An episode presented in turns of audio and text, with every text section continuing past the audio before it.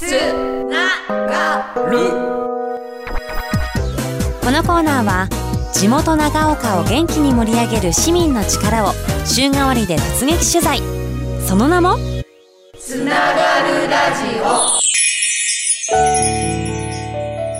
このコーナーは長岡市民共同センターの提供でお送りします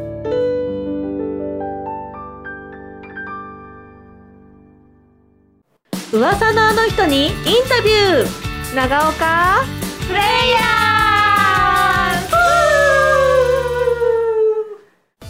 つながるラジオ。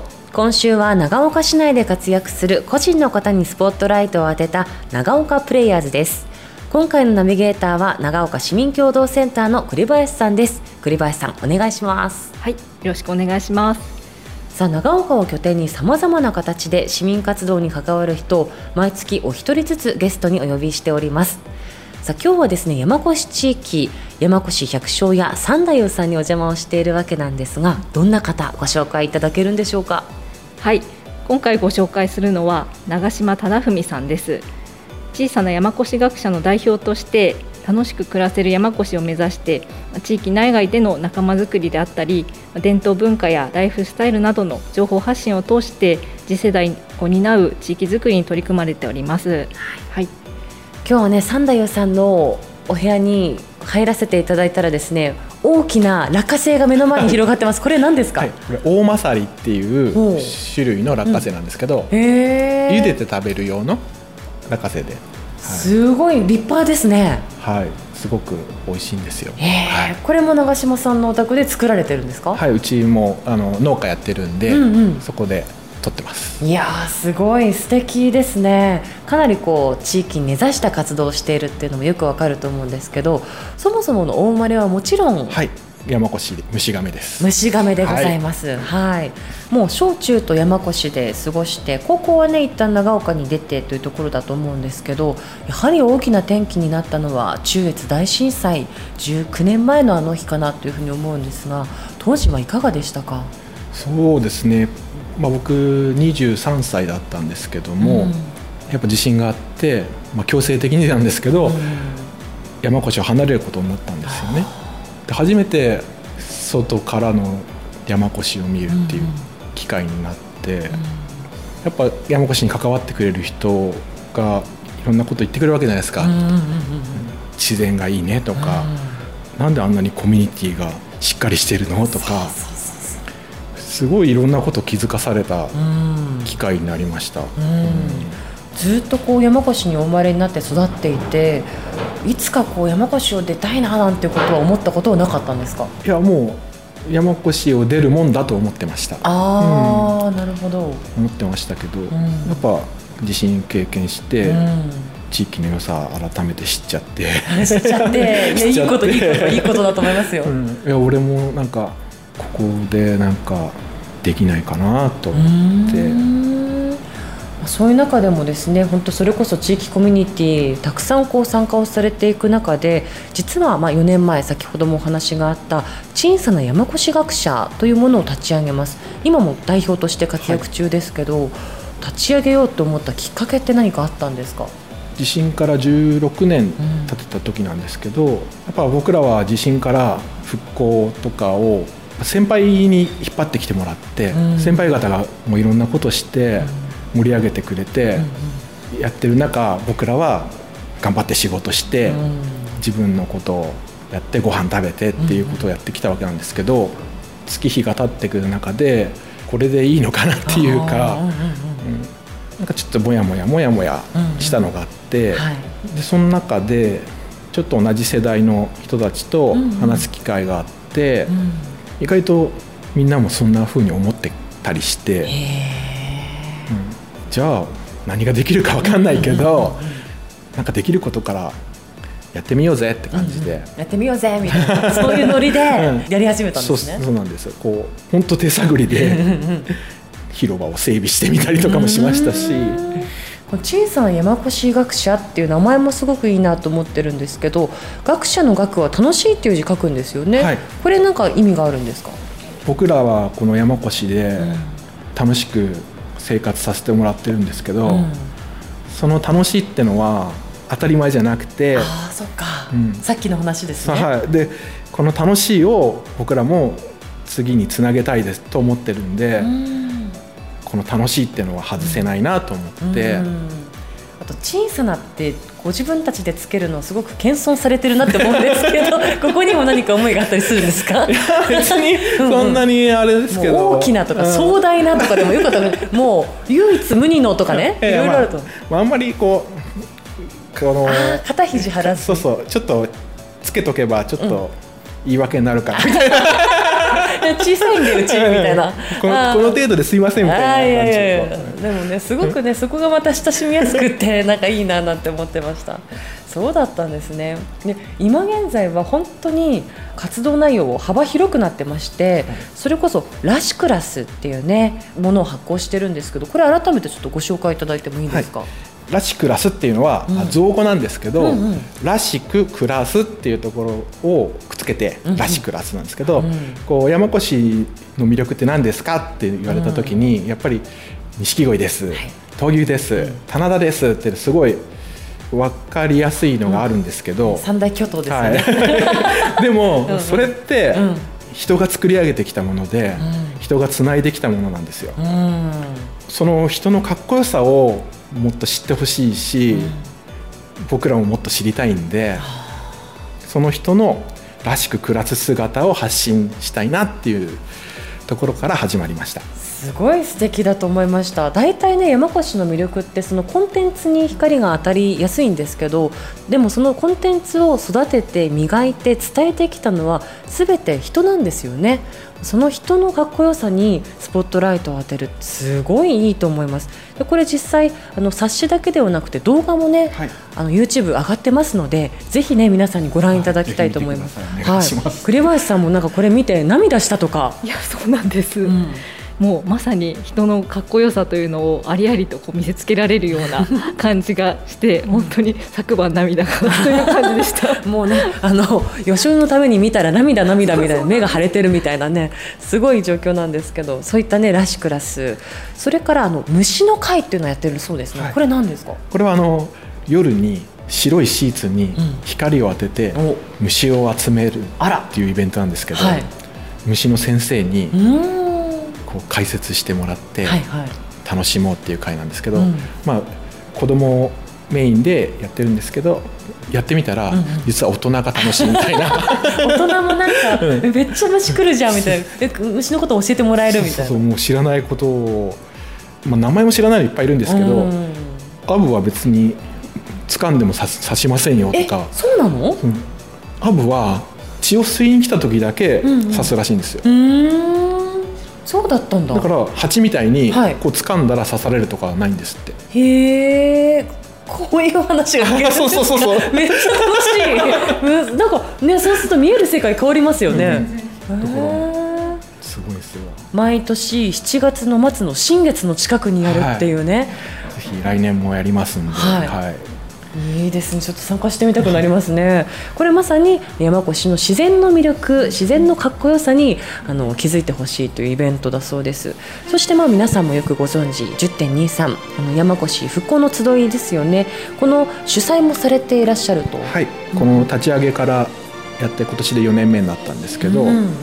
人数が減る中で僕らでできることでつなげていきたいなっていうことで、住民が自分も参加したんだなって思える会にしたいなと思って取り組んでます。まあこの中越大震災来年で20年迎えるわけですけど知らないっていう世代の子どもたちが多くなってきてるじゃないですか、そういった子どもたちに伝えていく方法っていうのも難しいですよね。そうですね。やっぱりもう小中学生はみんな知らない世代ですし、まあ、震災学習とかでは勉強するんですけど、やっはぱりその中でも一緒に学んで考えて、うん共有して思いのある会じゃないとなんかやっててもどうなんだろうなっていう。だから私もそれこそ FM 長岡で中継をさせていただいたんですけど、子供たちがね歌を歌うんですよ2曲。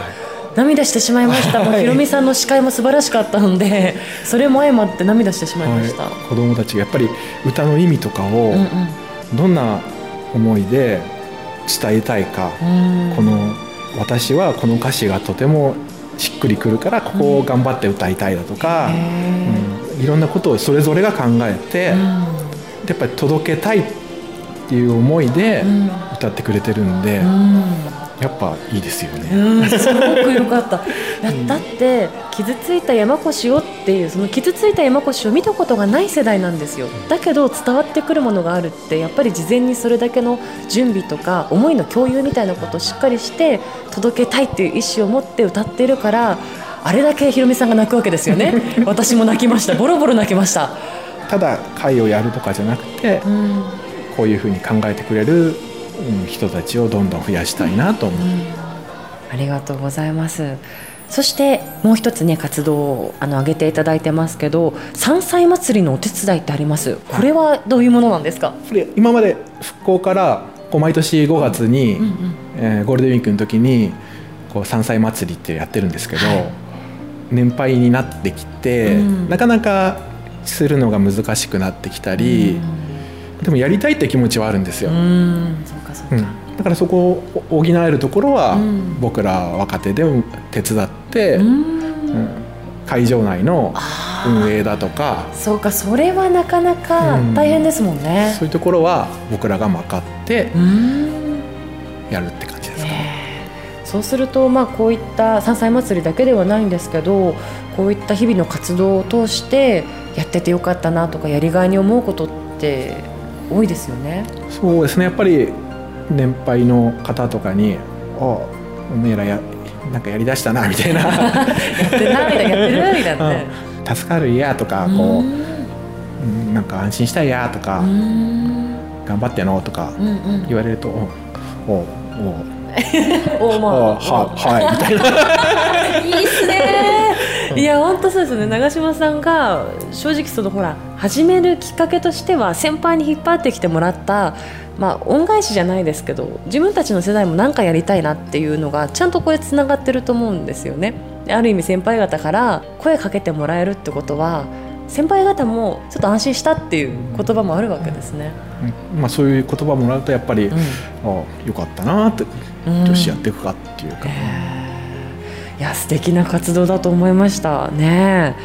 で私もすごくあのこの間の10.23の時も感じたんですけど NFT を使って山越のデジタル住民を今どんどん増やすっていう活動もされてると思うんですよね。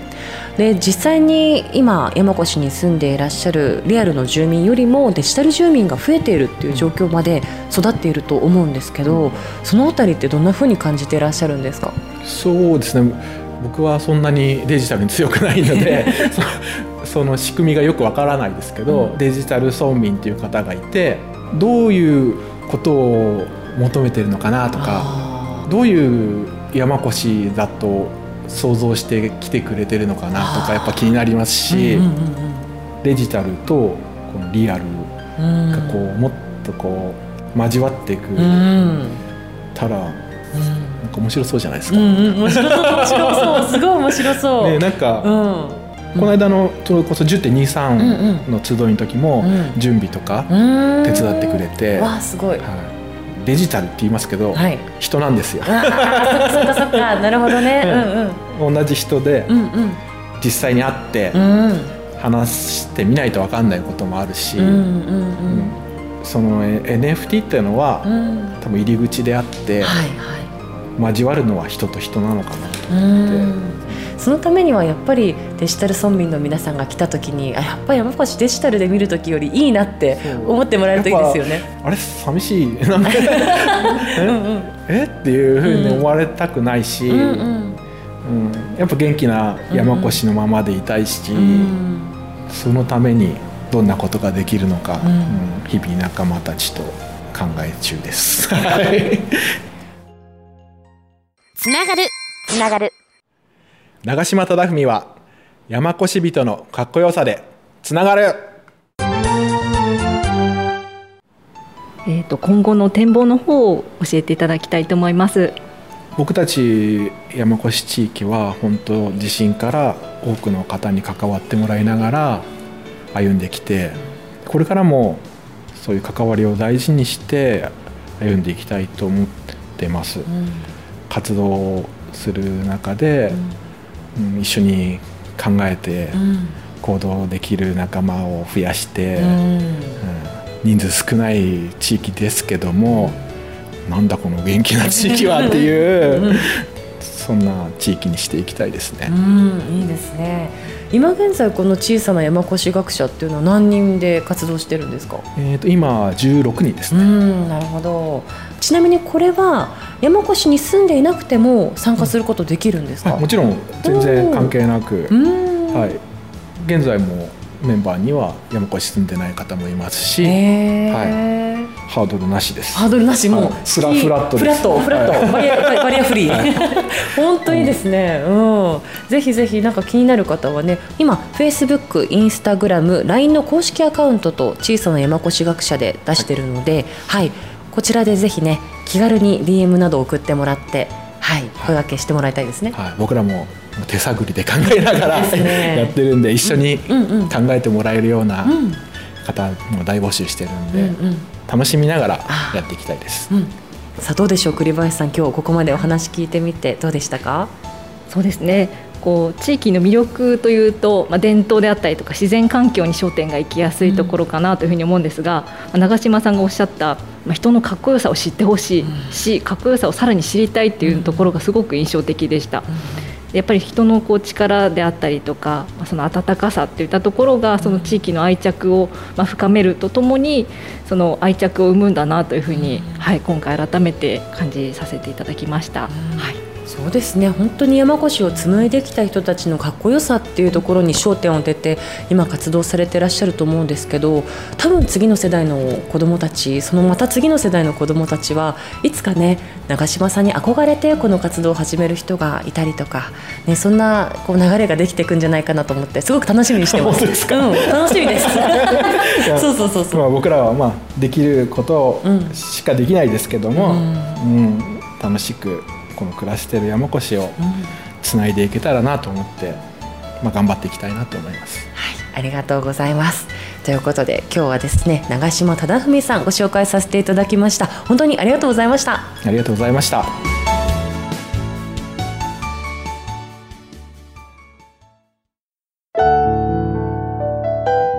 このコーナーは長岡市民共同センターの提供でお送りしました。